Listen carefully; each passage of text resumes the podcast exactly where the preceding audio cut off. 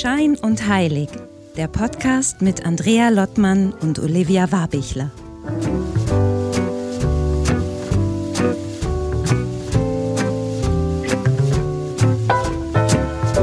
Hallo Olivia, hallo Wien.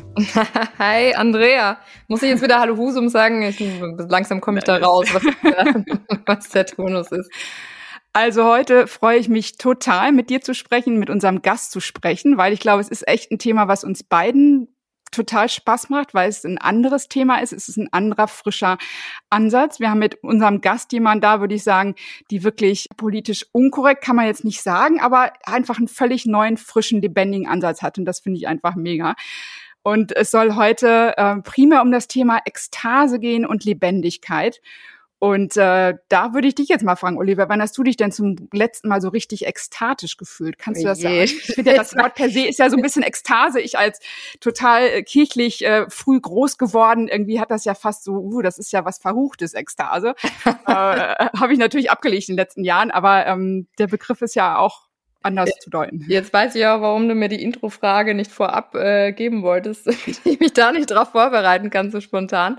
Boah, wann habe ich mich das letzte Mal so richtig, also ich könnte jetzt eine ganz komische Antwort, ich sag jetzt gar, nein, ich muss ein bisschen in mich reinschmunzeln, aber ich habe ja tatsächlich so meine, und deswegen finde ich es auch so spannend, dass wir heute so einen tollen Gast haben, weil ähm, ich glaube, Ekstase ist sowas, äh, was ich immer mal wieder spüre, aber vielleicht gar nicht so richtig verstehe ähm, und nur ein bisschen besser einen Zugang dazu haben möchte, irgendwie, wie es überhaupt funktioniert und wie sich dann wirklich für mich anfühlt. So. Aber deswegen, ich kann die Frage tatsächlich schwer beantworten, weil ich glaube, ich bin äh, oder ich habe eine Ahnung davon, was für ein Typ Mensch ich bin und wie sehr ich damit umgehen kann oder nicht. Aber wir greifen so viel vorweg. Also von dem her stelle ich aber vorab nochmal die Frage an dich zurück. Wie ist es bei dir? Ähm, ich würde es auch mal mit Party irgendwie in Verbindung bringen. Das wäre so das Erste, das könnte ich am ehesten abrufen.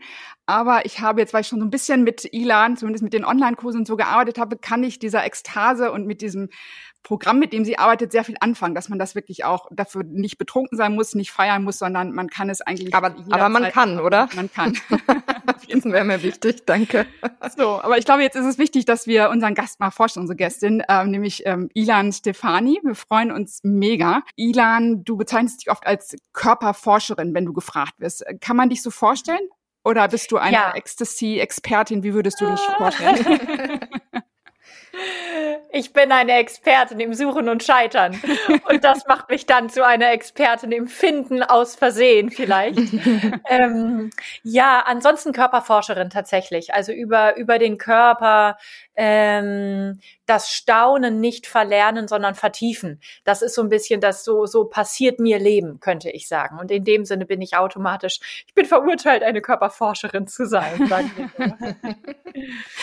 Als ich mich ein bisschen vorbereitet habe zu diesem Gespräch und mir auch so ein paar Interviews von dir angeschaut habe, fällt einfach ins Auge, dass du ja von deinem Werdegang eigentlich ähm, total privilegiert bist oder warst. Also du warst eine super Schülerin, du kommst aus einem tollen Elternhaus, du hast einen tollen Uni-Abschluss gemacht, tolles Abitur sowieso. Wie kommt man von da eigentlich dann heute zur Körperforschung oder zum Thema Ekstase? Kannst du das, kannst du uns da noch so ein bisschen mitnehmen, woher du kommst, wie du auf diesen Weg gekommen bist? Hm.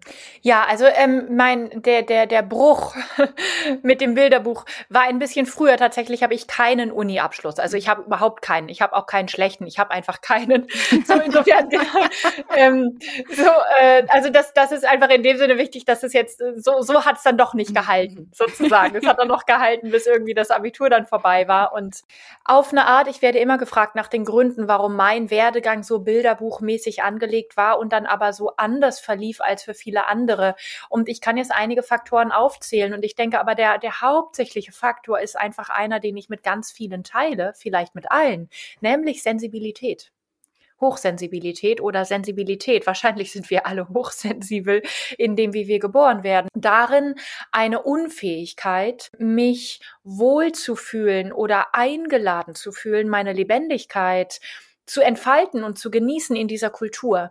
Das heißt, genau mein Privileg. Ja, ich hatte keine Eltern, die mich jeden Tag verdroschen haben. Und das ist natürlich ein unglaubliches Privileg, selbstverständlich. Aber es ist ein bisschen die Frage, ist dadurch eine Kindheit frei von Gewalt? oder ist dadurch eine Kindheit frei von der Gewalt im konkreten Elternhaus, so dass aber erst recht das Resonanzsystem von einem kindlichen Nervensystem von einem Kind offen wird für andere Formen von Gewalt, strukturelle Gewalt, die Gewalt in der Schule stillsitzen zu müssen, weil man aus dir eine 1a-Schülerin machen möchte. Also es ist, ich will das nicht vergleichen, das eine ist irgendwie schlimmer als das andere oder sonst etwas, darum geht es mir überhaupt nicht. Es geht mir nur um diesen Punkt von, Gewalt ist ein Prinzip oder Entfremdung von sich selbst, Entfremdung von Ekstase ist ein Prinzip, was sich durch alle Schichten dieser Kultur zieht. Und das zu berücksichtigen, dann, dann wird es schon wieder anders. Dann ist sozusagen auch global gleich die Situation anders. Sind wir privilegierten Westler wirklich so privilegiert? Und da geht es nicht drum, ach, ist dasselbe, wie wenn mir gerade mein Haus weggeschwemmt wird oder mein Haus weggebombt wird. Aber es geht mir um, wenn wir unglücklich sind und wenn wir auf dem Sterbebett rein reihenweise liegen und uns fragen, das war's jetzt schon, dann haben wir signifikant was verpasst. Und das, was wir verpasst haben, das ist halt nicht etwas in der Materie. Es ist nicht etwas, das wir mit guten Schulnoten erreichen. Es ist fast etwas, das wir leichter wiederfinden und wachküssen unter der Erziehung und Konditionierung, wenn wir die Außenwelt wenn wir die Außenwelt verdrängen, wenn wir sie eine Weile ausatmen, wenn wir uns sehr abwenden von der Kultur. Und ich habe dieses Abwenden von der Kultur mit so einer Hauruck-Methode gemacht und auch nicht besonders bewusst so. Ich war damals gerade 19, glaube ich, und habe mich so, äh, das war meine Story dazu, aus purer Begeisterung ähm, in Berlin als Prostituierte beworben in einem Bordell und ich wurde dort auch dann freundlicherweise aufgenommen. Also so war ein bisschen so so, hallo. Mhm.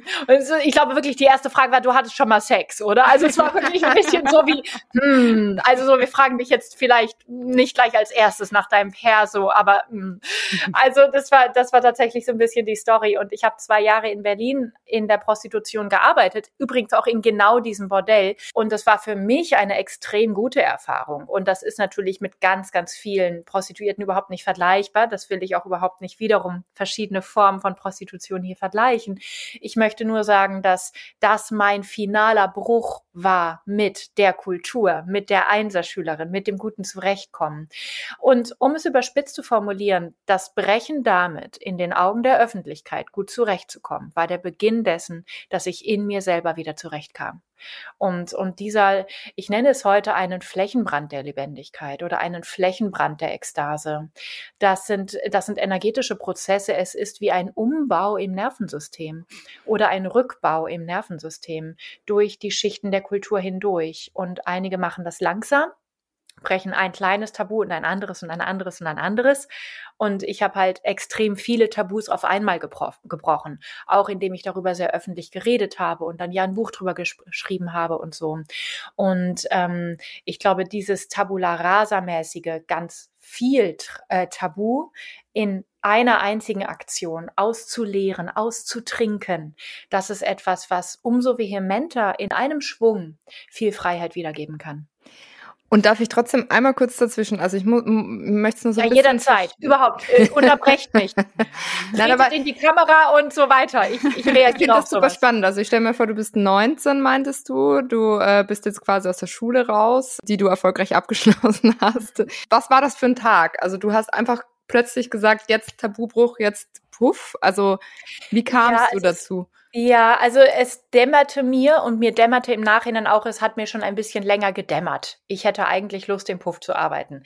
Und, und warum, wusste ich gar nicht. Also es ist ja auch jetzt irgendwie nicht so, ach ja, das Kind möchte Germanistik studieren, ja großartig, dann melden wir uns da jetzt an. Das ist ja so eine Weile sowas wie, na ja, das habe ich ja jetzt nicht wirklich gespürt, dass ich Lust habe, im Puff zu arbeiten. So, also es war so, so einfach wirklich eine Neugierde, wirklich auf vielen Ebenen. Auch eine Neugierde danach, ähm, von, von Menschen ernst genommen zu werden. Und das bedeutet Menschen auch im Puff. Was ich damit meine, ist, es gab immer das, das Lehrer-Schülerin-Verhältnis. Es gab immer das Professor, Professorin, Studentenverhältnis. Und ähm, mein Riecher war richtig. Im Puff wirst du, wenn wir nicht von Zwangs- oder Elendsprostitution reden, und das war in meinem Fall halt nicht der Fall, wirst du unter Umständen sehr viel ernster genommen, als wenn du kein Geld kostest. Mhm. Weil du, du bist, du bist das Geheimnis. Du bist die verruchte Projektionsfläche für alle sexuellen Fantasien und Rolle vorwärts und Salto rückwärts am besten noch beim, beim Sex. Also du bist so,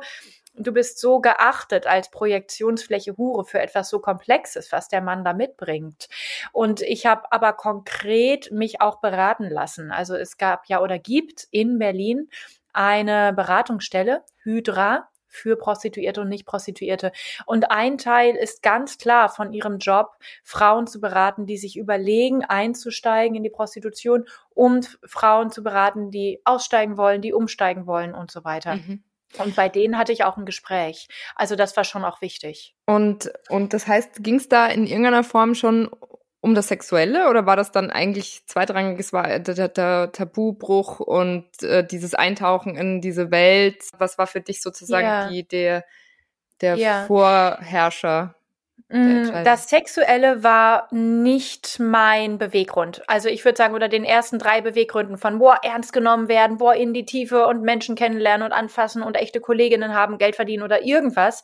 Und Geld war, also Geldnot war überhaupt gar kein Thema bei mir, darum geht's mhm. jetzt gar nicht. Aber ähm, all diese Aspekte, also die jetzt man klassischerweise sagt, entweder ist sie nymphoman und sexsüchtig, also Sex, oder sie braucht dringend Geld. Diese beiden Faktoren waren bei mir wahrscheinlich echt die kleinsten. Mhm. Ähm, und das das, ist auch spannend, weil ich jetzt sozusagen, wenn wir jetzt über Ekstase reden und durch deine Frage erinnere ich mich, ach ja, stimmt. In dieser Kultur denkt man bei Sex. Ja. Immer, das ist der Weg in die Ekstase. Und es ist für mich heute völlig absurd geworden, dass Sex irgendeinen ähm, automatischen Vorsprung hat vor anderen Lebensbereichen oder Möglichkeiten, deine Lebensenergie zu bewegen. Und im Gegenteil würde ich heute sogar sagen, ich würde sagen, Sex, wie er gedacht ist, Sex, wie er uns geschenkt ist, ist hochbegabt, uns in die Ekstase zu tragen. Sex möchte uns in die Ekstase tragen. Aber das, was wir in dieser Kultur denken, was Sex ist, das, was wir lernen, was wir beim Sex machen sollen, das ist so dermaßen kontraproduktiv für Ekstase,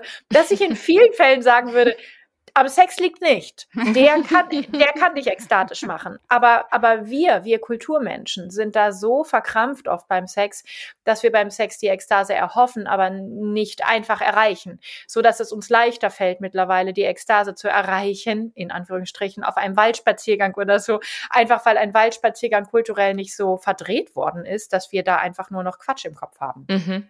Aber das heißt, zu dem Zeitpunkt war ja Ekstase dann auch noch gar nicht das Thema, ne? Das heißt, wie ging es dann weiter? Du warst dann da.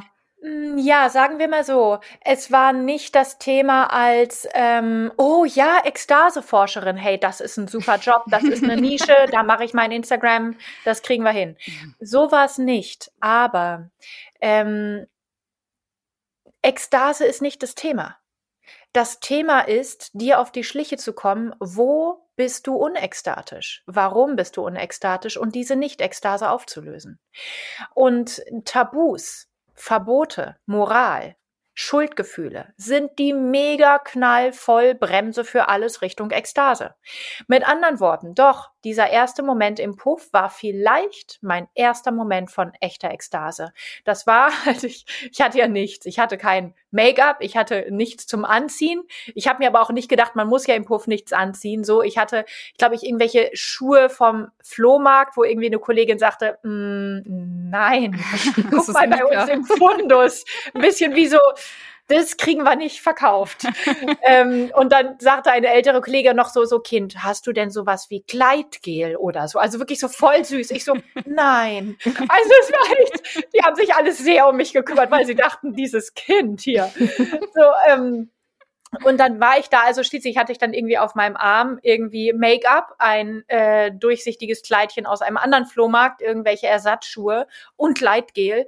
Und dann sagt sie so, und jetzt schmink dich mal und schob mich so ins Bad, so im Sinne von hoffentlich kann sie sowas. Konnte ich natürlich auch nicht. Jedenfalls dann äh, habe ich irgendwie diese Tür geschlossen und dann stand ich plötzlich völlig legal, völlig auf meinen eigenen Füßen in diesem Puff und war dabei, mich zu schminken, um so zu tun, als sei ich eine Prostituierte, wobei natürlich Prostituierte, also Prost Frauen tun immer nur so, als seien sie prostituiert, im Sinne von, da wirst du ja nicht anders, du bist ja derselbe Mensch. Mhm. Und dieses Moment, dieses Moment ist der Durchbruch in die Freiheit, der erste große Rausch von Freiheit in meinem Leben gewesen. Es ist dieser Moment, in dem ich durch die Tabuwand hindurchschreite und merke, das war ein Mindfuck meiner Kultur. Hier ist nichts anders. Das ist ein Spiegel, das ist Make-up, das sind High Heels, das ist Ilan. Hier hm. kommt nichts mehr. So ist eine Prostituierte, so ist eine Nicht-Prostituierte. Das ist völlig gleich. Und dieser Lachflash, den ich da hätte, das war Ekstase. Mit anderen Worten, doch, was dir deine Freiheit wiedergibt, gibt dir in diesem Moment deine Ekstase wieder. Du kannst jedoch Freiheit auf Ebenen öffnen, auf denen sie sich nicht unmittelbar ekstatisch anfühlt, weil sie nicht direkt gekoppelt ist an dein Spüren und Fühlen in dem Moment. Je mehr deine Freiheit aber verkörpert ist, desto mehr ist Freiheit, Ekstase. Denn Ekstase ist letzten Endes nur die Verhaltensweise von deiner Lebensenergie in deinem Körper, wenn du Freiheit erlebst. Das heißt, wenn du Freiheit erlebst und dabei die Verhaltensweise der Lebensenergie in deinem Körper mitschneidest, statt sie gerade zu verpassen, dann erlebst du Ekstase in einer ihrer Tausenden von Facetten. Aber Ekstase ist natürlich in dem Sinne ein Sammelbegriff als Freiheit, mhm. sich nicht gerne wiederholt. Die Nichtfreiheit, das ist die Routine. Mhm. Die wiederholt sich. Der mhm. Alltag wiederholt sich, aber nicht die Ekstase. Ich fand das so spannend in deinem Buch, also wenn man tiefer in dieses Thema Ekstase einsteigt, ähm, dass das wirklich, das ist, das ist die ultimative Lebensenergie. Und wenn jeder daran angeschlossen wäre, also jeder regelmäßig diese, diese Momente, dann gäbe es so eine Art von Weltfrieden eigentlich, oder? Oder irgendwie die, ja. sehen andere aus. Und als das, das hast du ein paar Mal, oder äh, vielleicht auch in deinen Videos, und da dachte ich, das ist so cool, dieses, was Ekstase bedeutet, Lebensenergie. Also hatte heute noch ein Gespräch mit einer Bekannten, die hat leider gerade eine totale depressive Verstimmung. Und wenn du jemanden am Telefon hast, der einfach so völlig lethargisch ist, ähm, wo man einfach wirklich fühlen kann, da fehlt diese Lebensenergie und der Zugang der Lebensenergie. Das finde ich phänomenal, dieses Konzept. Also das ist äh, ja, tatsächlich. Also das ist jetzt, ich hatte ja gerade ein Buch erwähnt, das ist ja mein erstes Buch gewesen, Lieb und Teuer. Und das Buch, was du jetzt beschreibst, ist ja die Elemente der Ekstase. Und ich, also einfach nur so zur Orientierung, ich springe jetzt ein paar Jahre nach vorne zu diesem, zu diesem zweiten Buch. Aber das freut mich so, was du, was du sagst darüber, weil tatsächlich ich dieses Prinzip, wie Ekstase, die, das Trauma aus dieser Welt waschen kann. Und wenn Ekstase Trauma aus dieser Welt waschen kann, dann wäscht Ekstase die Gewalt aus dieser Welt.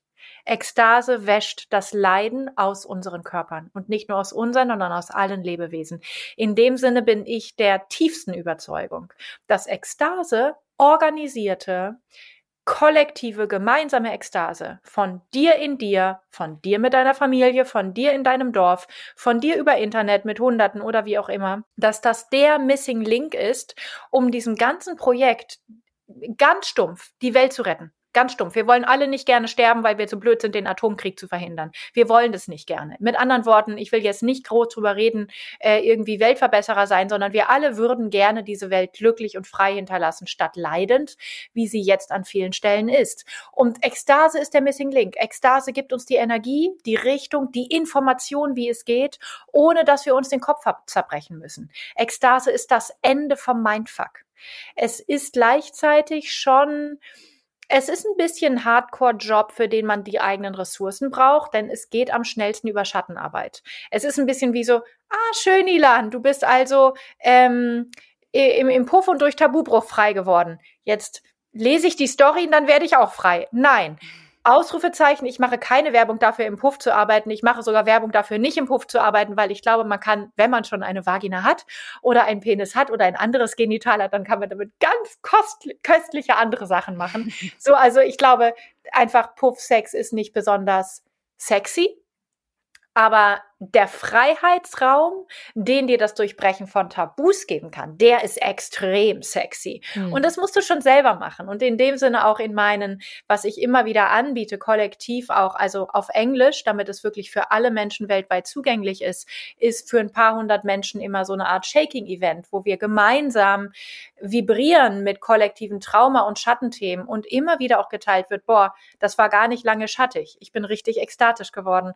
Und das ist genau dieser Punkt. Man, man taucht in den Schattenraum aus Trauma und Leiden und Gewalt und Krieg und, und Horror und Folter und Vergewaltigung und man wäscht es durch das eigene Nervensystem durch und hat dadurch letzten Endes das Futter für die Ekstase. Und die Ekstase wiederum ist in ihrem Wesen ein Flächenbrand, der sich ausdehnt. Also da musst du gar nicht zu deiner Nachbarin rennen und sagen, gucke mal, Hannelore, jetzt weiß ich, wie Weltfrieden geht, hast du nicht Lust mitzumachen? Sondern das ist, das, das passiert. Das passiert, weil, weil wir vor Energie überblubbernde Wesen sind. Wir sind keine Konsumenten, wir sind Energiegeneratorinnen und Generatoren. Aber klar, im Kapitalismus ist es unpraktisch, dich das wissen zu lassen. Ja, es ist uns abtrainiert worden eigentlich, ne? ja, und dadurch, dass es uns abtrainiert wurde, es wurde uns quasi abtrainiert durch eine systematische, wenn auch nicht böswillige, hoffentlich nicht böswillige, Dämpfung unserer Lebensenergie. Und dadurch leben wir in der Self-Fulfilling Prophecy, uns fehlt die Energie. Niemandem fehlt die Energie. Aber wir erleben, dass sie uns fehlt, weil wir so gedämpft sind in unserem Energieniveau. Das heißt, genau wie du sagst, das ist schrecklich zu erleben, da fehlt die Lebensenergie. Und gleichzeitig die gute Nachricht ist, sie fehlt auf keinen Fall. Es fehlt aber das Erleben, dass man sie hat um dieses Erleben, dass man sie hat. Das schaltet sich durch dieses Vibrieren, durch dieses Schütteln, mit dem ich viel Richtung Ekstase wieder versuche wach zu küssen. Das schaltet sich dadurch frei. Mhm.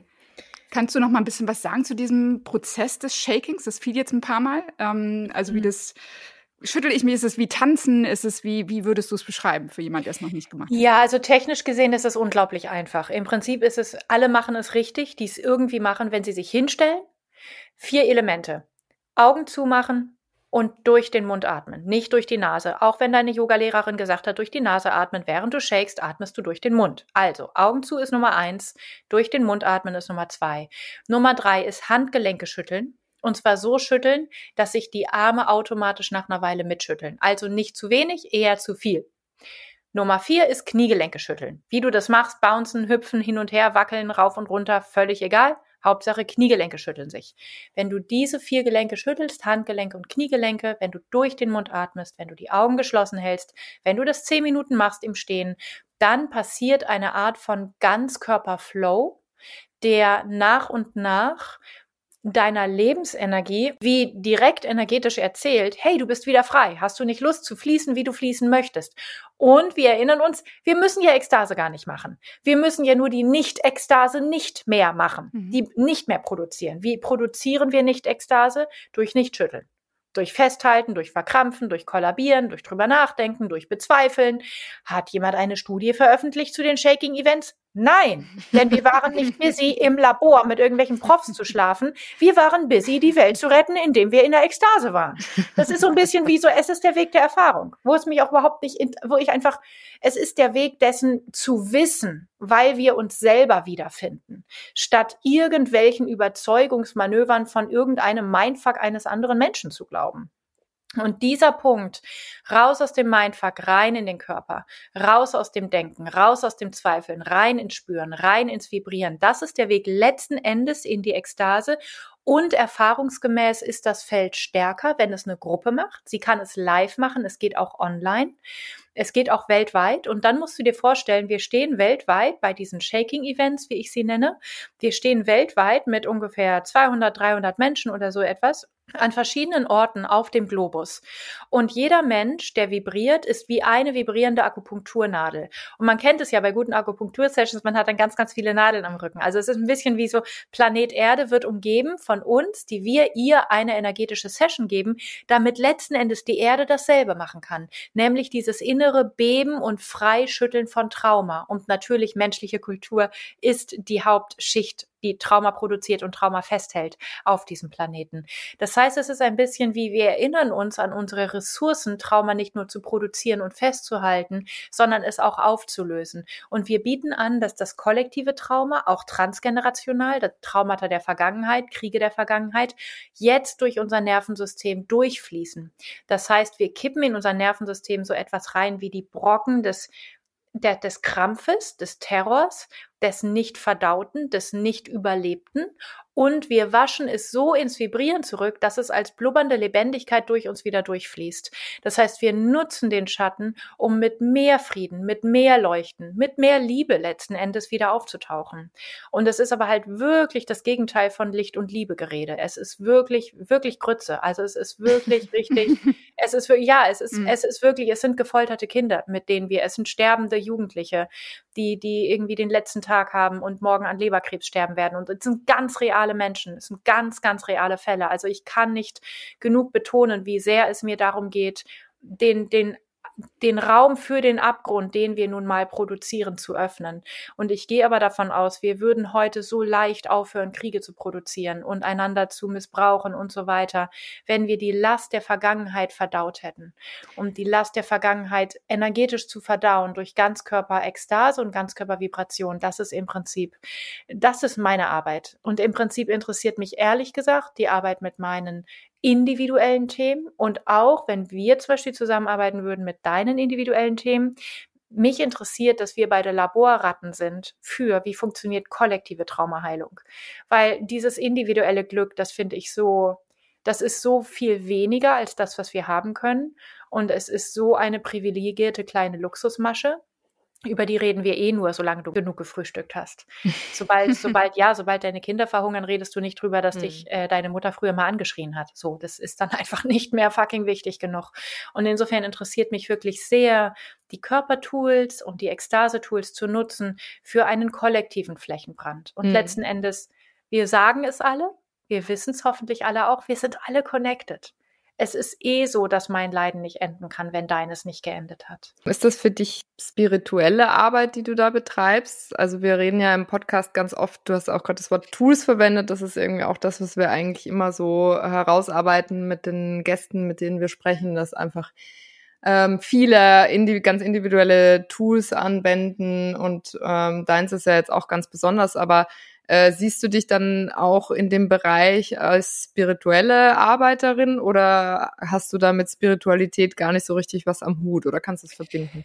Ja, also ich, ähm, ich bin ja immer so möglichst weit weg von Worten, weil, weil Worte halt relativ schnell irgendwie schwierig sind und, und Spiritualität ist ja für viele Menschen ein komplizierter Begriff, für andere Menschen ein sehr festgelegter Begriff. Und insofern weiß ich, es ist so ein bisschen Minenfeld, mich in diesem Wort zu bewegen. Der Begriff, den ich aber geprägt habe, ist somatische Mystik und darin finde ich mich sehr wieder. Also in dem Sinne bin ich extremst spirituell, extremst. Also es ging auch gar nicht anders, aber ich werde dadurch spiritueller, dass ich körperlicher werde. Ich mhm. werde dadurch ekstatischer, dass ich nüchterner werde. Also ich, ich kann nicht sagen, wie sehr meine, in Anführungsstrichen von mir aus Spiritualität oder ähm, in, in meinem Begriff meine Mystik, das ist deine fucking Kniescheibe da singen keine Engel. Nein, hier hat auch nicht alles irgendwie einen Sinn und hier kommt auch nicht Erzengel Gabriel und hält persönlich die Hand über dich, so dass du ausgerechnet keinen Wespenstech abkriegst. Hier wird gemordet und gefoltert. Das hier ist der fucking wilde Westen ich habe keine Bereitschaft, über Spiritualität zu reden als Licht und Liebe und Love and Peace. Hm. Das stimmt nicht. Hm. Ich wünsche dir die Pest an den Hals, wenn du mir meinen Freund ausspannst. Da kann ich doch aufhören, plötzlich allen Lebewesen Licht und Liebe zu wünschen. Ich schaff's ja nicht mal mit dir. ja. Sobald auch nur ein kleiner Pups Richtung meinem Trigger passiert. Ja. Und das könnte ich mir ja angucken. Statt mich vielleicht zu freuen, dass du glücklich bist und mein Ex glücklich ist. Mhm. Da gibt es, das ist so, ja, ich meine, ihr hört das, wie ich sozusagen, wenn ich, wenn ich anfange Richtung ah, Ilan spirituell, wie ich wie so eine Feuerwand vor mir aufbaue von das nicht, das nicht, das nicht. Denn wenn mich eine Sache auf einer Metaebene nochmal traumatisiert hat, dann, dass ein bisschen wie so ich sicherlich als Kind auch mit diesem Leiden an der strukturellen Gewalt dieser Kultur und so weiter irgendwie Worte finden wollte. Und wenn es mir dann fucking ausgeredet wird mit, mhm. aber ist ja nicht so gemeint, aber ist ja nicht so schlimm, wo man irgendwie denkt, haltet ihr mein Nervensystem für blöd? Haltet ihr unsere menschlichen Nervensysteme für blöd? Also diese Ebene Vanillesoße drüber zu gießen, mm. Zuckerguss drüber zu gießen, das ist in vielen Fällen, mm. übrigens in vielen Fällen auch von Menschen, die als Kind missbraucht wurden. Die sagen ganz oft, das Problem ist nicht so sehr der Missbrauch, sondern dass meine Eltern mir nicht geglaubt haben, als ich es ihnen gesagt habe. Mm. Das ist der Verrat. Das heißt, wo Spiritualität Bypassing ist, habe ich nicht nur das Gefühl, so, oh nee, ist nicht meins, sondern habe ich direkt das Gefühl, ich bin knallgetriggert und ich habe kein Interesse, dieses Wort sozusagen da zu verwenden. Aber dahinter stirbt nicht die Spiritualität und der graue Alltag fängt an. Dahinter, wie soll ich somatische Mystik beschreiben? Es ist ein nicht, nicht das Ende sehen können dessen, wie groß der Raum ist.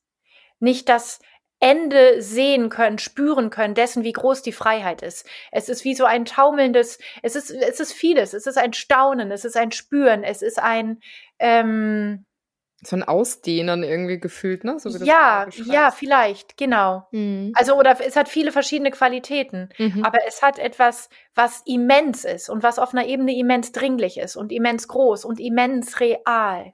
Und damit ja auch größer als man selber, ne? Also dieses ja. darüber hinaus. Ja. Kollektive. Ja. Mhm. ja.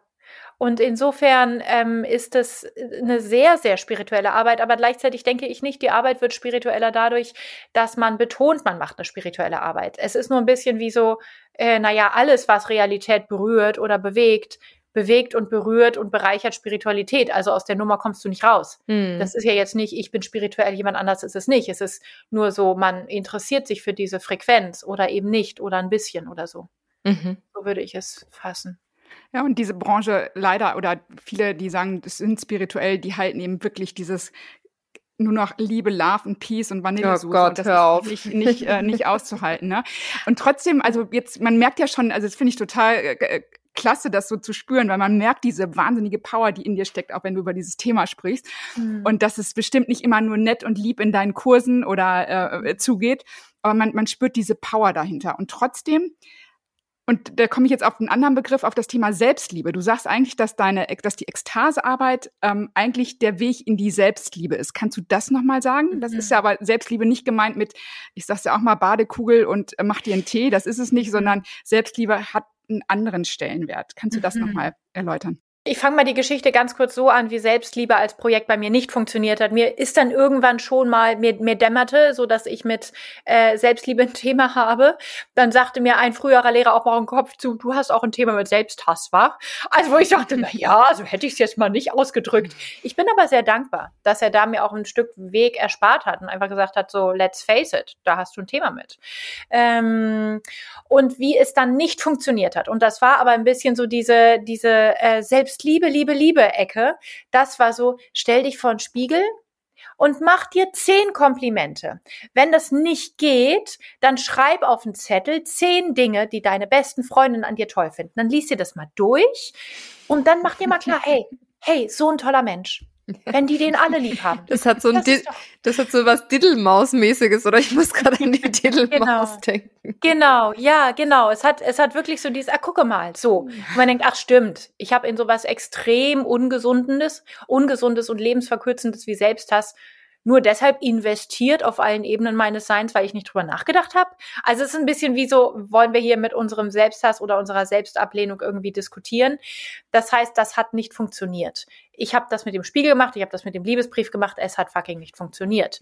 Mag sein, ich bin ein besonders schwerer Fall. Anyhow, die tiefere Stimme für das, wie du dich selber findest und nicht findest, ist nun mal Lebensenergie und Ekstase. Und der Fehler, den nämlich dieses alte Bild von erarbeite dir deine Selbstliebe so und so, der Fehler, den dieses alte Bild macht, ist folgender. Du ersetzt das negative Bild durch das positive, aber selbst ein positives Bild ist zu klein es ist wie die große Liebe deines Lebens, ist nicht perfekt, perfekt, perfekt, sondern öffnet dich dafür, zum Leben bedingungslos Ja zu sagen. Auch in dem Sinne, dass du ihn oder sie mehr liebst, wenn sie dich triggern, weil es dir durch den Trigger, durch die Meeresenge mehr Ozean, mehr Freiheit öffnet. Das macht Ekstase. Ekstase nimmt die Widerstände gegen freien Fluss von Lebensenergie und schmeißt es aus dem Raum, wäscht es weg, löst es auf. Das heißt, deine positiven Selbstbilder, ach, ach klasse, jetzt habe ich keine Zellulite mehr, jetzt liebe ich mich, sind genauso Banane. Sie sind einfach nur das schöne angemalte Gefängnis als das, wo du dich gehasst hast für deine Zellulite. Und in dem Sinne ist Ekstase, das ist Selbstliebe 2.0, aber das ist die erste, die wirklich tragfähig ist. Das ist die erste, die dich wirklich nicht im Stich lässt. Denn sie erlöst dich davon, dich finden zu müssen. Sie erlöst dich davon, dich toll finden zu müssen mhm. oder nicht toll. Das ist alles so ein bisschen so Hollywood-mäßig, yo, du besorgst es mir. Wo ich denke, hä? Sag mal, sind wir wirklich, sind wir so im Konsumieren, dass wir so wenig spüren, wie viel wir geben, wenn wir in uns vibrieren, wenn wir in uns atmen. Das heißt, im Prinzip ist der Beginn von Selbstliebe das Ende eines Selbstbildes, das Ende dessen, sich überhaupt irgendwie finden zu müssen. Also wenn du feststellst, du findest dich hier und hier scheiße, versuch nie wieder dich hier und hier toll zu finden. Stattdessen versuch das Ding, wie du dich findest, energetisch auszuhebeln. Und dafür musst du tief ansetzen und körperlich ansetzen. Und dann aber hast du eine Selbstliebe, die durch jeden Trigger wächst und die, die einfach auf deiner Seite bleibt als dein Herzschlag mhm. die nicht anfällig ist dafür, dass du ja jetzt halt gerade ein Kompliment gekriegt hast. Komplimente fühlen sich super an, ja, aber das ist ein Bonustrack. Das ist eine Cherry on top. Du wirst Komplimente bekommen, scheiß viele Komplimente, aber nutz sie nicht, weil du deine Hausaufgaben mit deiner eigenen Selbstliebe nicht gemacht hast. Diese Welt muss dich hassen können. Sie muss sich auf dem Marktplatz auslachen können und du liebst dich immer noch. Das ist die Challenge. Und ein bisschen ist es so wie, ey, drunter mache ich's nicht. Wir reden über Liebe. Wir reden hier nicht über eine Kuschelkatze. Wir reden über eine fucking Force of the Universe. Wir reden über, wir reden über den Real Deal. Hm. Ja, krass. Ich muss erst mal kurz durchatmen, aber vielen Dank für diese Einführung. Ich finde es sehr schön. Ich habe, als ich dein Buch gelesen habe, auch das zweite Buch, da hast du da die diese Finde deine sexuelle Kraft, die Elemente der Ekstase heißt genau nochmal zu nennen. Ja, genau. Und du hast ja in äh, verschiedene Elemente unterschieden und ich musste so lachen. Ich muss kurz abschwenken, aber das war so schön, weil du hast noch geschrieben irgendwie, ja, du wirst dich auf jeden Fall wiederfinden in einem Element. Wenn du es liest, dann weißt du es sofort. Na, na, na. Und ich habe so angefangen zu lesen und ich glaube, das erste war Erde. Da musste ich so an ein paar Leute denken, habe genickt und gedacht, so, hm, ja, good for you. Ja. und dann war es bei mir, also Wasser konnte ich dann, glaube ich, direkt überspringen, musste ich ganz kurz lachen und dann war ich natürlich bei der Luft. Bam. So, und gefühlt hat's mich am schlimmsten erwischt. Ich glaube, Andrea, du bist auch beim Element Luft äh, angesettelt, ne? Also erste Frage, gibt's noch Hoffnung? Und zweite, äh, kannst du mal kurz äh, vielleicht die verschiedenen Elemente auch einmal so ein bisschen anreißen und erklären, was da so dahinter steckt, auch von der Theorie her? Ja, ähm, ähm, ja, selbstverständlich gibt's noch Hoffnung, my ladies, denn ich bin auch Luft. Also jede andere Antwort Stimmt, das habe ich im Buch gesehen. Ja, ja, also Luft und Wasser, ich kann auch so ein bisschen davon floaten. Ähm, ja, also, worüber reden wir? Drei jetzt hier plötzlich. Im Endeffekt, äh, meine Auseinandersetzung mit Sex und mit Trauma und mit Ekstase und mit kollektivem Trauma und so weiter, mit struktureller Gewalt, funktioniert einfach immer ganz viel, indem ich mir diesen Mikrokosmos Sexualität angeschaut habe. Das heißt, in meiner Arbeit geht es sehr, sehr viel um Sex und gleichzeitig geht es nicht wirklich um Sex, sondern es geht nur darum, im Sex erlebbar zu machen, was in allen Bereichen deines Lebens energetisch eine Rolle spielt. Und wenn wir Ekstase erforschen, dann erforschen wir oder erleben wir, ah wow, Ekstase ist was sich im Erleben eines Menschen freischaltet, wenn sich die Freiheit wieder sicher anfühlt. Denn wir wurden ja frei geboren und das hat sich dann einfach nicht sicher angefühlt zu schreien, so laut du willst, zu wollen, was du willst. Du warst einfach zu viel energetisch als kleines Kind. Und dadurch werden wir systematisch reduziert in unserer Lebensenergie und nennen das Anpassung oder Erziehung. Aber wenn du eine Außenwelt erlebst, in der du dich sicher fühlst, dann wirst du wieder ekstatisch. Und meine Frage war halt immer bei diesem ganzen Wissen dann um sexuelles, sexuelle Nicht-Ekstase, was müssen Menschen wieder erleben können, um wieder sexuelle Ekstase zu erleben. Und sexuelle Ekstase ist dann Ekstase. Also sozusagen, wenn man in der sexuellen Ekstase ist, hat man die Matrix, dann hat man das Prinzip Ekstase im Nervensystem und kann es von dort aus ausdehnen und unabhängig vom Sex wiederholen. Das heißt, ich hatte ein bisschen die, den Ehrgeiz, eine machbare, praktische Landkarte für jeden Menschen auf dieser Welt an die Hand zu geben, um sexuelle Ekstase zu erleben. Und was ich dafür kreieren musste, ist sexuelle Sicherheit kommend von der Wahrnehmung, dass wenn wir über Sex reden, bei den allermeisten Menschen das Stresslevel hochfährt. Und Stress ist das Gegenteil von Sicherheit. Wie können wir über Sex so reden, dass das Sicherheitslevel hochfährt, dass wir alle anfangen zu lächeln und auszuatmen und uns vorzufreuen und warm zu sein. Und dafür braucht es unterschiedliche Definitionen von Sex. Und diese unterschiedlichen Definitionen von Sex sind für mich unglaublich gut abbildbar entlang der vier Naturelemente Erde, Wasser, Feuer, Luft. Und dann gibt es noch zwei Kulturelemente, nämlich Flügel der Erde und Flügel der Luft. Das heißt, wir haben sechs unterschiedliche, im Prinzip Realitäten oder Definitionen von Sex oder sechs unterschiedliche, könnte ich sagen, Typen mhm. von Sex. Und was das heißt, ist, wenn du zum Beispiel in diesem Buch die Elemente der Ekstase, da diese sechs Typen durchliest, du wirst dich wiedererkennen. Das und das passt total zu mir, das und das passt nicht zu mir. Und indem du, das muss nicht nur ein Element sein. Zum Beispiel, wenn ich sage Wasser und Luft, dann sind das natürlich zwei Elemente. Aber das heißt, wenn jemand mir sexuelle Ekstase schenken möchte dann sollte er sich an den Wasser- und an den Luftcode halten. Also es ist ein bisschen wie eine Gebrauchsanweisung für sich selber, aber auch für Partnerinnen und Partner. Wie bin ich denn sexuell gestrickt? Und wenn wir das jetzt ganz kurz durchgehen, dann ist zum Beispiel für Feuersex funktioniert der Sex, wie wir lernen, was Sex ist. Also Reibung, Genitalien rein und raus und Orgasmus, das funktioniert total gut. Und Feuermenschen leiden darunter, dass der ganze Rest der Welt ständig irgendwie kuscheln jetzt will. wieder Migräne hat oder kuscheln will oder gerne noch einen Tee mit dir trinkt oder auch super gerne mit dir befreundet ist und so schätzt, dass man mit dir so gut reden kann.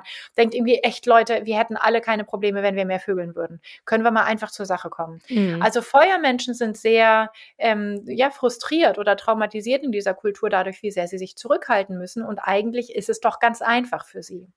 Und für Erdmenschen zum Beispiel ist es aber nicht so eine schnelle Nummer, sondern Erdmenschen brauchen auf jeden Fall das Gefühl, gemeint zu sein und ihr gegenüber wirklich zu meinen. Also das ist sozusagen die grundehrliche Haut, für die es ganz, ganz viel um Vertrauen geht. Und wenn aber Vertrauen gegeben ist, machen die wirklich alles mit. Also unerschütterlich. Jede, jede Orgie und so weiter. Also wenn, wenn du mich liebst und du bist der volle Erdtyp oder so etwas und ich will jetzt dabei irgendwie, keine Ahnung, mich an pinken Latexseilen irgendwie aufhängen oder sowas, sagst du, jo Schatz, wenn dich das glücklich macht, mach mich das glücklich, machen wir. Mhm. So, also wirklich so wirklich sehr, sehr, sehr, sehr frei. Sehr frei, dann letzten, äh, sehr im Herzen.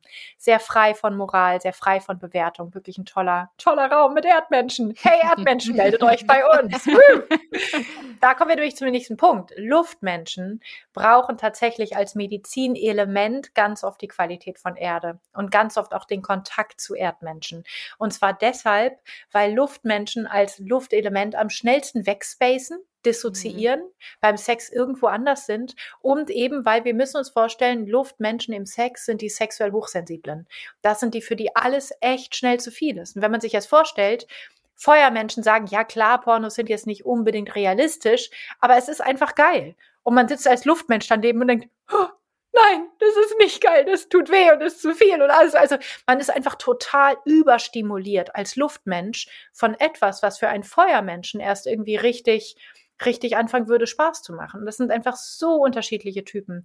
Und wenn dann ein Luftmensch sich mit einem Erdmenschen zum Beispiel findet und einfach Sicherheit entsteht und der Erdmensch so Richtung Erde, der Luftmensch Richtung Erde regnet, dann gibt es eine Art von Berührung und Verschmelzung dieser Elemente, die einfach wirklich, ja, die Landschaften neu bildet. Also das ist halt auch bei den Elementen der Ekstase, wenn die Luft die Erde berührt, dann macht sie neue Sanddünen, dann macht sie neue äh, Länder, macht sie Wellen auf dem Wasser. Also da, da passiert dann viel. Luft ist, Luft ist der frische Wind, Luft ist die Bestäubung, die Befruchtung. Also wir vermissen viel, wenn wir sozusagen unsere sexuelle Kultur so unsensibel machen, dass wir die Luftmenschen verjagen. Mhm. Wasser ist der gesamte Raum aus Genuss. Mhm. Also Wasser ist der gesamte Raum, die einfach, wir müssen uns vorstellen, wir lassen Wasser aus unserer Wasserleitung raus und das ist halt so eine total gerade Leitung, Rohre durch die Stadt. Wasser mag das nicht. Wasser verliert seine Intelligenz und Kraft dadurch. Wenn Wasser frisch aus einer Quelle kommt, wenn Wasser frei in einem Fluss fließt, dann fließt es in Wellen. Das macht den Fluss lebendig. Das macht, dass der Fluss sich immer verändert. Das macht, dass der Fluss den Ozean erreicht. Und wenn wir dem Wasser also diese Richtungs-, diese Ziellosigkeit, diese Absichtslosigkeit im Sex erlauben, dann ist Wasser ein Genie für sexuelle Ekstase.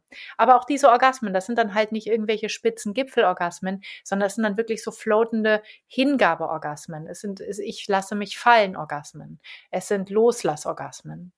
Ähm, und Flügel der Luft sind Menschen, die ganz, ganz viel für ihre sexuelle Erregung nutzen aus diesem gesamten Kulturraum an Fantasien. Also an Fantasien, an sexuellen Bildern, an sexuellem Fetisch. Und leider ist das Riesenproblem, dass sie unglaublich schnell lernen, sich dafür zu schämen, weil es verbotene Fantasien sind, illegale Fantasien oder sonst etwas. Und wohlgemerkt, wir reden aber wirklich über Fantasien. Und ich finde es so, so schade, dass diese Menschen nicht, das ist wie eine, eine ein Highway zwischen ihrem Kopf und ihren Genitalien. Die kommen durch ihre Lieblingsfantasien in allerkürzester Zeit von 0 auf 100. Und wenn sie aber sich dafür beschämen selber, dass sie so sexuell am besten funktionieren, dann kann es sogar sein, dass sie sich vom Partnersex zurückziehen und wirklich nur noch mit Pornos oder mit Fantasien oder mit Solo-Sex leben. Was auch völlig fein sein kann, was aber oft eben auch mit einem Leidensdruck zu tun hat. Also da ist einfach mein großer Wunsch, dass die Flügel der Luftmenschen vielleicht noch mal ein bisschen mehr dazu in dem Buch lesen und dann aber einfach sich auch wirklich an der Forschung zu den Elementen der Ekstase beteiligen und einfach wirklich sich ihren Stolz und ihre Hochbegabung für blitzartige Ekstase zurückholen. Und Flügel der Erde, das ist so der Sammelbegriff für den Sammelbegriff BDSM. Also ist der gesamte Bereich, die auch die Kultur nutzen, die Kulturelemente der Ekstase. Sie nutzen die Latexstiefel, sie nutzen die Peitsche, sie nutzen Dungeons, was auch immer, Rollenspiele. Und sie nutzen aber, und die Tabus einfach insgesamt, ähm, und sie nutzen das Ganze aber nicht nur in ihrer Fantasie, sondern in dem Raum aus Sicherheit in der konkreten Begegnung, in dem konkreten Umsetzen. Und deshalb Flügel der Erde, weil sie dieses Moment von Kommunikation und Sicherheit miteinander und Vertrauen einfach so hoch so hochhalten. Mhm. Also, wobei, ne, davon gehe ich natürlich aus, dass wir hier bei BDSM von, also von dieser, äh, von dieser immensen Kultur reden, die es da einfach gibt, diese immensen Skills in Bezug auf Kommunikation, miteinander einchecken, Verantwortung füreinander, Selbstverantwortung.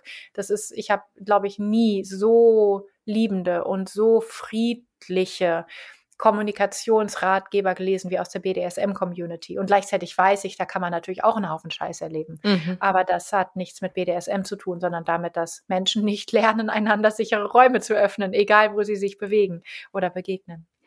Und das heißt, du bündelst das ja dann auch so, dass du sagst, quasi in der, in der Matrix sind ja diese Elemente dann irgendwie ein bisschen gefangen, richtig? Also das in heißt, der Kultur, genau. Ja. In der Kultur, die ich als Matrix bezeichne. Das ist ein bisschen wie in dem Film Matrix. Ja. Ne? Wir stecken da drin, genau. Und da sind wir drin gefangen. Und dann sind wir diese typischen, dann ist Wasser die Bitch. Mhm. Und dann ist, ist Luft irgendwie hysterisch. Und dann ist Feuer irgendwie, ich will doch auch eh nur ficken oder so. Mhm. Also dann, dann haben wir diese, diese unerlösten, verzerrten Gestalten mhm. dessen. Und, und wenn wir uns wachküssen und Ekstase wiederfinden, dann kommen die Qualitäten der Elemente zum Leuchten. Und das heißt, du beschreibst ja dann in deinem Buch einmal, ähm, wie man sozusagen im Solo-Sex beispielsweise ähm, je Element da sich rausarbeiten kann, aber dann aber äh, auch auf dem gemeinschaftlichen Weg. Wie ist das dann am Ende? Ist dann jedes Element kompatibel theoretisch mit jedem? Also ist das für dich ein großer ja, Kreis? Absolut. ja, absolut, natürlich. Ja. Natürlich, jedes Element ist in alle Richtungen ein wandelndes Geschenk. Und jedes Mal neu mit neuen Facetten. Aber ich meine, es ist ja nicht nur so, äh, kriegen die vier Naturelemente das irgendwie miteinander hin auf der Erde? Nee, das ist, das ist die falsche Frage. Die Frage ist, können wir auf irgendein Element in seiner vollen Kraft verzichten? Fuck no! Hm. Der ganze Planet, der Planet erfriert ohne Feuer. Ein paar Tage ohne Wasser auf diesem Planeten. Wir sind alle tot, sofort keine Erde, dann haben wir nicht mal einen Planeten. Keine Luft, dann haben wir, dann sterben wir. Keine Bestäubung, kein Pollenflug, nichts. Keine Veränderung. Das heißt, wir brauchen dringend, dass alle Elemente in ihrer Kraft sind. Mhm. Und erst dadurch wird der Tanz ein globaler. Das sollte natürlich je, jeder das Buch kaufen, äh, würde ich jetzt mal vorschlagen. Aber kannst du so ein bisschen äh, ein, einen Einblick geben, welche Mechanismen Tanz ist ja beispielsweise einer davon, ne? Es gibt, mhm. um das aufzulösen. Also ja, ich meine, im Prinzip können wir wieder zurückkommen zu diesem Ganzkörperschütteln. Das hat nämlich dann verschiedene Varianten pro Element. Aber jedes Element hat ja eine spezifische Stelle, an der es sozusagen feststeckt. Und zwar zum Beispiel ähm, das Feuerelement steckt in diesem Frust fest. Da hat sich sozusagen viel Frust und sexuelle Lust angestaut und die durfte sich nicht richtig bewegen. Dann würde ich sagen, hey, Feuer, kümmere dich erstmal darum, was da bei dir irgendwie sozusagen angebrannt ist. Stell dich hin vor dem Solo-Sex oder mach Pausen beim Solo-Sex im Stimulieren und schüttel dich. Und in diesem Schütteln achte darauf, dass du diesen ganzen Frust, dass du dem erlaubst, sich aus dir rauszuschütteln. Dass du alles, was du, wenn du die Wut in den Bauch gefressen hast, dass du aus dem Bauch heraus Töne machst oder Grimassen machst, wenn du Angst hast, zu viel zu sein, dass du dich viel schüttelst. Also dieses Mach es genau anders als so, wie es deinem Gefängnis entspricht. Mhm. Für Erde ist es ganz oft dieses, ich werde so ein bisschen ausgenutzt von anderen. Ich übersehe mich selber. Und da bei Erde habe ich ganz oft die Aufforderung, beweg die Füße, beweg die Beine, beweg selber, also sozusagen bring selber das ganze Ding von unten her mit Eigeninitiative in Bewegung, statt darauf zu warten, welche sexuelle Spielart jetzt deine Partnerin oder dein Partner als nächstes ausprobieren möchte. Oder bei Wasser. Es geht hier nicht um andere. Fass die eigene Haut an. Mach dir selber ein tolles Badekugelbad oder ein tantrisches Ritual. Also so dieses, äh, Bring dich selber wieder in den Flow. Kreier für dich selber Räume, wo es nicht um das Ziel geht. Oder für Luft, wenn sie das Gefühl haben, anderen unterlegen zu sein und schwach zu sein, die eigenen Arm- und Beinmuskeln zu spüren, sich gegen die Wand zu stemmen. Für Flügel der Luft, wenn sie viel in Scham feststecken, wo sie viel sozusagen Verkrampfung haben in ihrem Selbstbild, dass sie die Augen massieren, dass sie mit den Augen Grimassen machen, die Augen rollen, also dass sie ihr Selbstbild als etwas Erstarrtes in ihren Augenmuskeln wirklich auflösen, dass sie wirklich wilde Grimassen machen, dass sie mit dem ganzen Körper sexuell an den Start kommen, nicht nur mit diesem Highway Augen, Genitalien.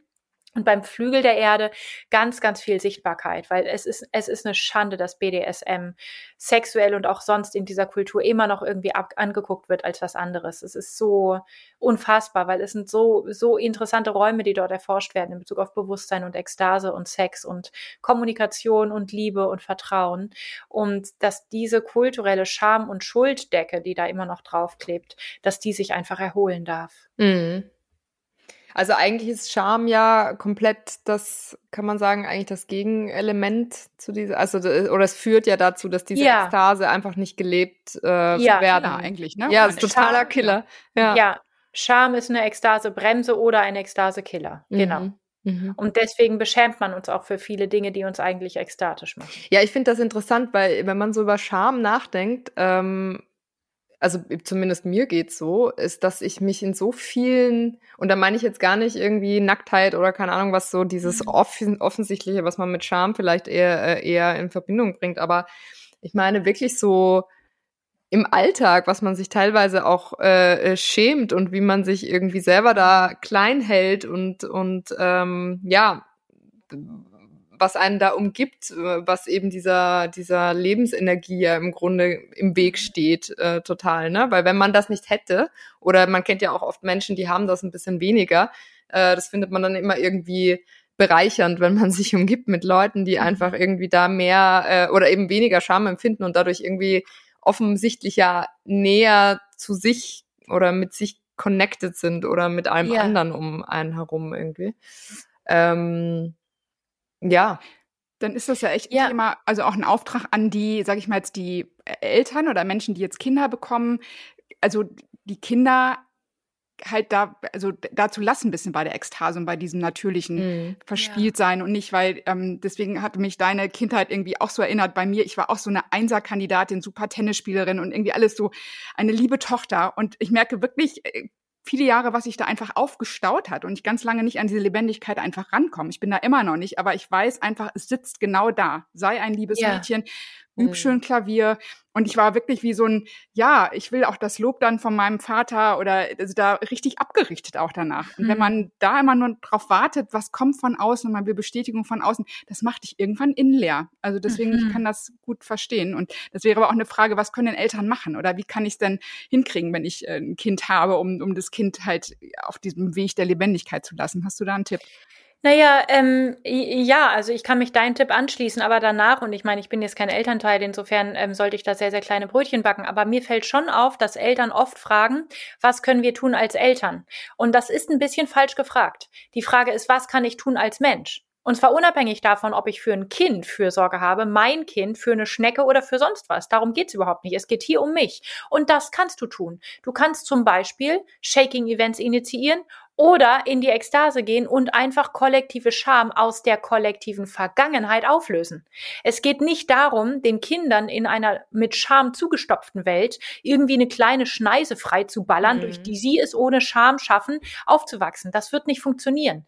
Denn die Einflüsterungen für Scham sind zu stark. Wir müssen die Einflüsterungen für Scham auflösen. Das heißt, es ist völlig egal, ob du ein Kind hast oder nicht. Es ist sogar völlig egal, ob du möchtest, ob es beschämt bleibt oder nicht. Es ist einfach ein Job, die Lasten der Vergangenheit, solange wir leben, so schnell wie möglich, so effizient wie möglich zu verdauen und zu kompostieren. Hm. Und dann kommt die nächste Generation blendend damit zurecht.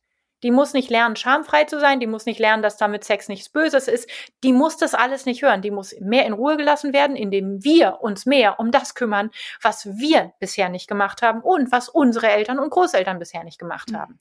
Und das ist die Vergangenheit aufräumen. Haben wir da Hoffnung äh, für zukünftige Generationen? Also meinst du, fällt das Stück für Stück leichter? Hast du da ein Gespür? Äh, selbstverständlich. Also ich halte das physische Durchwaschen von Traumaladungen ähm, so dass am Ende sozusagen wir mehr Energie haben, weil wir das Trauma hatten und jetzt aber mehr Energie für Lebendigkeit, Freiheit, Weltfrieden, Harmonie und so weiter. Das halte ich für, für evident. Also sozusagen darüber diskutiere ich nicht. Das muss jemand schon mal irgendwie sowas aufstellen, dass er mir beweist, dass ich Unrecht habe. Aber alle, absolut alle, ausnahmslos alle Erfahrungen, individuell, kollektiv, online, live und so weiter, haben ausnahmslos bestätigt, es ist der Booster für Liebe, Selbstliebe, Lebendigkeit, Ekstase, Lebensfreude und so weiter. Und das Allergeilste ist, am Ende des Tages geht es nicht mehr drum, hat sich das jetzt hier gelohnt, weil es hat mich eine Stunde meiner Lebenszeit gekostet, also das mache ich nur, wenn der Planet dabei gerettet wird, sondern die Sachen sind als Selbstzweck konsequent und ekstatisch. Plus Cherry on top, die Welt wird gerettet. Aber deshalb machst du es nicht. Du machst es nicht, damit dein Kind es besser hat als du. Du machst es, weil du es fucking nochmal verdient hast, scheiß glücklich zu sein. Das ist, das, das reicht. Guck bis zu deiner eigenen Nasenspitze, aber kümmere dich mal wirklich um deine Nasenspitze, statt dich darum zu kümmern, dir wie eine gute Mutter vorzukommen. Das willst du nur, weil du innerlich denkst, du seist eine schlechte Mutter. Dann schau dir dein Thema mit Schuldgefühlen an, denn Schuld und Scham sind die Ekstasebremse. Hm. Siehst du, wie das funktioniert? Du bist in dir gefangen und deshalb machst du dir Gedanken über deine Kinder. Mach dir Gedanken über dich. Das ist so ein Dienst an deinen Kindern. Und es ist, und ich höre dich und du machst dir Gedanken über deine Kinder und das ist großartig. Aber es ist nicht tief genug, denn es bypasst dich selbst. Und zwar aus Gründen, die mit Angst vor dir zu tun haben. Hm. Das ist ja also eigentlich schon wieder, schon wieder so ein, ja, so ein Wegschauen fast schon, ne? Also. Ja, klar. Ich bin immer busy mit jemand anders. Ja. Also schütteln. Und als Mutter, speziell als Mutter, muss ich es auch sein, denn sonst bin ich ja eine schlechte Mutter. Mm, speziell in Deutschland. Ist, und das ist eine Schamdecke, der du also gehorchst, während du vor dir herträgst, du möchtest, dass dein Kind ohne Schuld aufwächst. Nein, möchtest du offenbar nicht. Denn sonst würdest du jetzt erstmal raushängen lassen, dass du eine schlechte, asoziale Mutter bist, die sich nur um sich selber dreht. Mhm. Und wenn du das genießen kannst und wenn dich das ekstatisch macht, dann bist du für dein Kind ein solches Role Model dass es den Rest seines Lebens das nicht mehr fressen kann. Man müsste sich schämen, dafür lebendig zu sein. Sei diese Mutter, sei diese Tigermutter. Die will ich sehen. Wow, ich glaube, wir haben ganz schön viel den Müttern heute auch mitgegeben auf den letzten Metern. Richtig gut. Ja, ich meine, Frauen haben es so drauf. Ja, ja. Und sind so süchtig danach, das zu bezweifeln, wo ich denke, dann bezweifle es. Aber es interessiert mich nicht und dann diskutiere ich nicht. Hm. Hör einfach damit auf. Hm. Und es wird sich gefährlich anfühlen eine schlechte Mutter zu sein. Aber das ist der Weg der Schatten. Ich sage nicht, du bist eine schlechte Mutter. Ich sage, geh den Weg, als seist du eine schlechte Mutter, weil anders knickst du ein vor dem Tabu. Mhm. Also mehr schütteln für den Weltfrieden und für den Familienfrieden. Yes, yes. Ich finde das super. Also ist jetzt irgendwie das Wort schütteln äh, bekommt jetzt eine ganz andere Dimension für mich. Also das, äh, ich glaube, man kann es bei so vielen Gelegenheiten einfach nutzen. Das finde ich, ähm, ja. find ich total cool. Ja, und natürlich schütteln ist für alle Lebewesen und ähm, auch für Männer, auch für Väter. Und genau. das ist völlig klar. Dieser Punkt ist, glaube ich, weil wir hier zu drei, ähm, mit drei Frauen drüber reden und ich ganz, ganz viel von Frauen höre. Wie kann ich es denn besser machen für meine Kinder? Und wenn das in der Sucht passiert, von sich selber abzulenken, dann ist es nicht viel wert, sich diese Frage zu stellen. Deshalb habe ich jetzt so spezifisch zu Müttern geredet. Mhm. Aber der, der Job ist nicht mehr der Mutter, nicht mehr der der Mutter, als es der ist des Vaters oder von anderen Fürsorgenden. Und im Endeffekt ist es eben, wie gesagt, echt egal, ob wir Kinder haben oder nicht. Ich habe keine Kinder und ich werde auch geplanterweise sozusagen jetzt keine bekommen. Das sehe ich jedenfalls nicht für, für dieses Leben in mir. Und gleichzeitig habe ich total, also mich total äh, dem gewidmet. Hm dem übergeben, diesem Projekt, da irgendwie am Start zu sein. Aber das ist doch auch die gute Nachricht dann für alle Zuhörerinnen, weil das heißt, du hast äh, noch mehr Zeit für Schüttel-Events.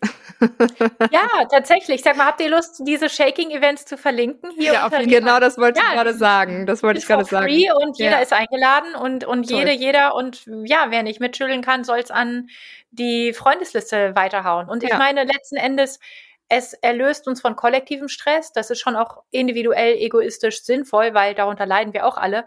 Und eine Stunde lang dich zu schütteln für ja, ja, ja, Weltfrieden. Hey, du hast eine Stunde lang immer noch dich geschüttelt und das ist für deinen eigenen Stress ist das einfach das Beste, was du machen kannst. Mhm. Also wir treffen uns dann halt echt einmal im Monat oder wann immer du Zeit hast, abends für eine Stunde. Und das ist der beste persönliche Stress-Detox, den es gibt. Es ist die älteste Medizin der Welt. Ja, ich durfte an einem auch schon teilnehmen, deswegen war ich einmal bei einem mhm. äh, allgemeinen offenen Shaking dabei.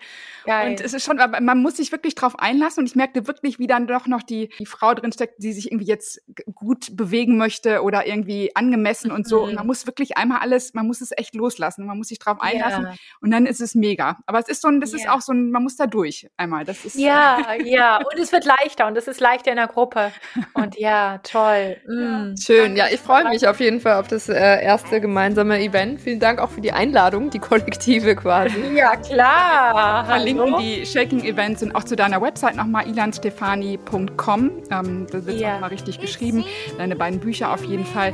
Und vielleicht auch der Hinweis nochmal, dass du auch ganz viel mit Männern eben arbeitest Seite sind, auch spezielle Gruppen hast, auch für Männer und ähm, yeah. ganz eigene Programme. Das konnte man jetzt gerade in dieser Stunde gar nicht alles unterbringen. Aber ähm, ich fühle mich total lebendig. Ich weiß jetzt nicht, wie es dir geht, Olivia. Absolut. Talk. ich habe sehr viel mehr über mich gelernt, äh, als ich dachte. Richtig schön. Wow. Ja, dann sagen wir herzlichen Dank, Ilan. Vielen, vielen Dank. Oh, so gerne. Hey, auf die Ekstase. Auf die Ekstase. Was für ein selbstsüchtiges, selbstloses Projekt. Toll. Finden wir toll. Das war Schein und Heilig, der Podcast mit Andrea Lottmann und Olivia Wabichler. Remember, you can only do right by me. When you tell me, when